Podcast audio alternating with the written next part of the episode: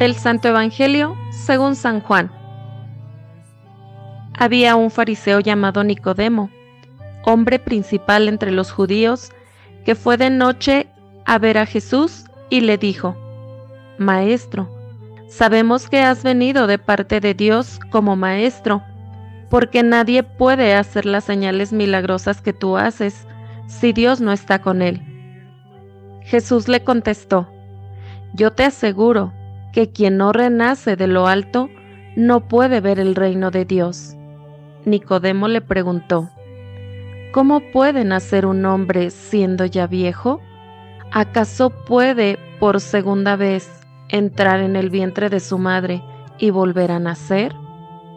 Le respondió Jesús, Yo te aseguro que el que no nace del agua y del espíritu no puede entrar en el reino de Dios. Lo que nace de la carne es carne, lo que nace del espíritu es espíritu. No te extrañes de que te haya dicho, tienen que renacer de lo alto. El viento sopla donde quiere y oye su ruido, pero no sabes de dónde viene ni a dónde va. Así pasa con quien ha nacido del Espíritu. Palabra del Señor.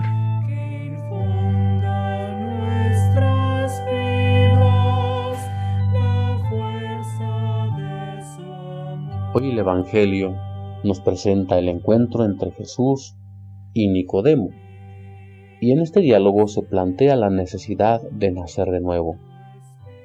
¿Por qué nacer de nuevo? Porque muchas veces nuestros criterios solamente son motivados, son movidos por el hombre viejo o por el estilo meramente carnal o por los criterios mundanos y por eso necesitamos una transformación, un cambio. ¿Cómo sabemos nosotros que vivimos movidos por lo mundano?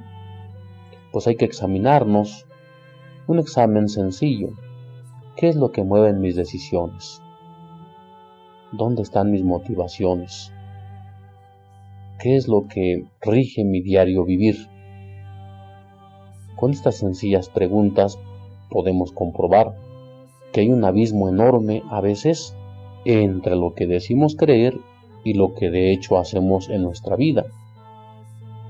Porque los criterios de este mundo pueden influir para que pensemos, y eso casi sin darnos cuenta, de que estamos anhelando solamente el prestigio, el interés, la comodidad, el poder y todas las cosas que rigen este, este mundo.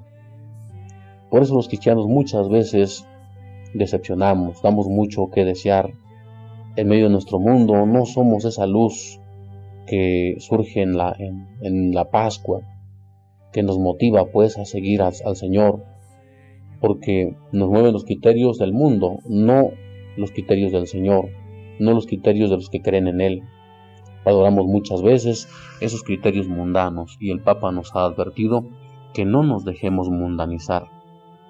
Por eso, ¿Cuál es la alternativa? Nacer de nuevo. Hay una manera nueva de vivir. ¿Y quién vive en esa, en esa nueva manera? El hombre nuevo, el hombre que vive según el Espíritu. Vivimos según el Espíritu cuando descansamos en Dios, cuando aprendemos a creer lo que Dios quiere, cuando busco su voluntad, cuando aprendo a morir a mi yo y no llevo obsesivamente el control de mí mismo, cuando no busco mis intereses. Lo propio entonces del espíritu es actuar como el viento que sopla donde quiere y oye su ruido, pero no sabes de dónde viene ni a dónde va. El mensaje de hoy podría resumirse con una exhortación.